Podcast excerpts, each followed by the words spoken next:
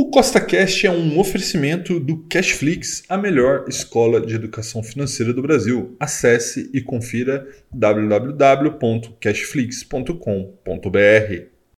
No podcast de hoje, eu vou explicar como vai funcionar a série TPB, que quer dizer tiro, porrada e bomba, uma carteira com potencial de valorização explosivo e, obviamente, de alto risco, tá? Então, se você já gostou do tema desse podcast, segue com essa cast aí na sua plataforma, pois temos novos podcasts todas as semanas, sempre com o mesmo intuito, colocar mais dinheiro no seu bolso. Lembrando, nada do que eu falo aqui é uma recomendação, é apenas para te inspirar a investir melhor, tá bom? Então vamos lá.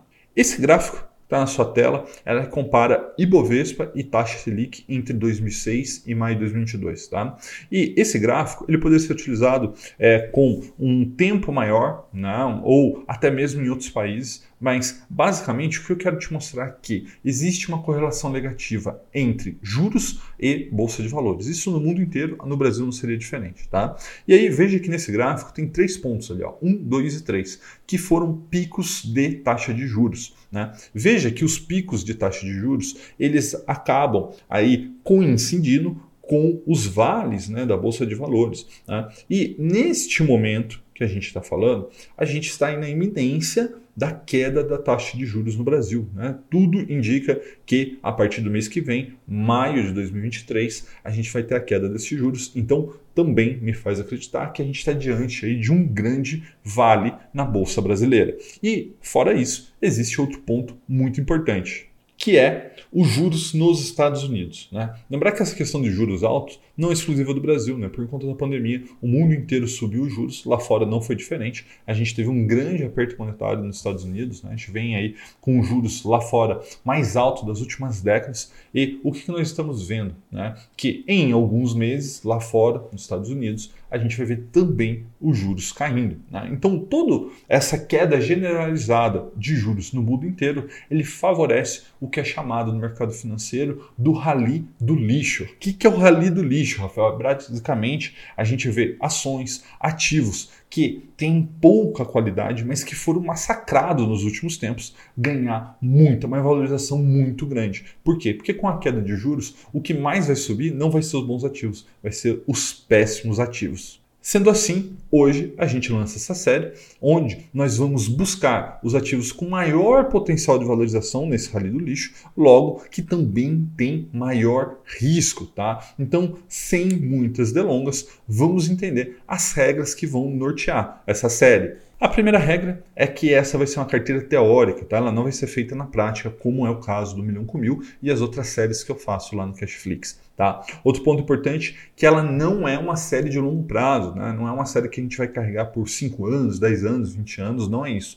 É uma série exclusiva para esse momento econômico favorável. Quando eu acreditar que esse, econômico, esse momento econômico virou, eu vou encerrar a série com o resultado que tiver, com ganhos, com perdas, enfim, não interessa, tá? E a gente vai gravar episódios mensalmente, como se a gente estivesse aportando mil reais nela. Então, sem muitas delongas, vou colocar para você agora os cinco primeiros ativos da série TPB. Então veja que os cinco ativos que serão os cinco primeiros que vão estar aqui na carteira TPB é TRIS3, no caso, ação da Trisul, HCTR11, que é um FI de papel com alguns problemas, a gente vai falar sobre ele, DeFi 11, que é um ETF de criptomoedas, DRN, que é um ETF alavancado de REIT e TQQ, que é um ETF alavancado da Bolsa Americana de Tecnologia. Tá? Então, só para você entender, TRIS3 ela é uma ação de construção civil. Nos últimos 12 meses caiu 23,3% e com a queda de juros no Brasil, a gente vai ver a construção civil bombando, tá? Nem acho que a Trisul seja uma empresa ruim, pelo contrário, até acho uma empresa boa. Mas como essa questão agora da construção civil deve ser muito potencializadora para as ações do setor, acabei escolhendo a Trisul, mesmo ela não sendo um ativo tão ruim. Tem outros é, que são ruins nesse setor, mas acabei escolhendo a Trisul. Outro ponto é HCTR11, né? Veja que ele caiu 45,9% nos últimos 12 meses. Por quê? Porque ele está muito ligado à parte cíclica da economia. Né? Veja que ele tem ali os CRIs da, do, do Gramado Parque, que é ligado ao turismo, setor extremamente cíclico. Tem o CRI, do circuito das compras, também algo totalmente cíclico. Então, acredito que com a queda de juros, esses setores ciclos melhoram e acaba melhorando aí essa questão do HCTR, que não acredito que vai dar grande problema, e a gente deve ver uma valorização dele aqui fora, é lógico, o recebimento de rendimentos, onde eu vou é, ajustando a entrada ali. Outro ponto aqui é o DeFi 11, né? ele é um ETF de criptomoedas, elas foram massacradas nos últimos 12, 24 meses por conta dos juros nos Estados Unidos, mas acredito na recuperação. E o DeFi é aquelas criptomoedas, né? na realidade, criptoativos que tem várias funções né, que ajudam a criar as finanças descentralizadas. Então, acredito que elas vão se valorizar bastante. É um setor onde eu acredito bastante e tá, foi massacrado. Né? Nos últimos 12 meses, DeFi 11 caiu 49,3%.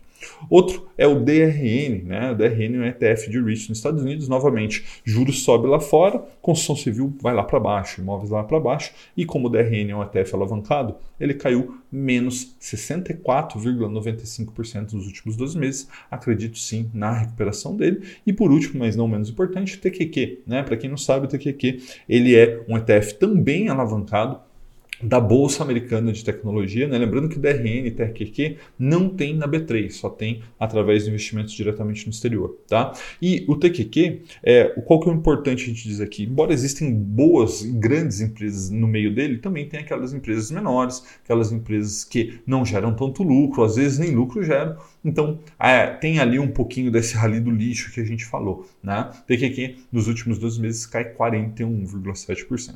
E aí, um outro ponto importante eu queria que vocês deixassem um comentário aqui. Né? Lógico, além de vocês me dizerem se vocês gostaram da série TPB, é você também comentar se você quer um vídeo sobre ETF alavancado. Né? Porque veja que dos cinco ativos que nós estamos colocando na carteira nesse primeiro episódio, dois são ETFs alavancados. E, novamente, eu estou fazendo essa série porque eu acredito que o momento que nós vivemos neste momento é um momento único, talvez a melhor janela para se comprar ativos de risco dos últimos 10, 15 anos no mundo inteiro, tá? E eu falo mais sobre isso nesse vídeo aqui, onde eu comparo Ibovespa e CDI, porque tem muita gente falando por aí que não, não compensa investir em renda variável, é melhor investir em renda fixa. Eu não concordo com essa afirmação e eu deixo os meus argumentos nesse vídeo, então confere se você quiser, tá? E comenta aqui para mim o que, que você achou dessa nova série, né? Eu sei, que você, eu sei que vocês gostam de risco, eu sei que vocês gostam de tiro, porrada e bomba, então resolvi fazer uma série série aqui te mostrando é, onde que eu acredito que vão estar as próximas porradas do mercado financeiro, tá bom? Um forte abraço e até a próxima.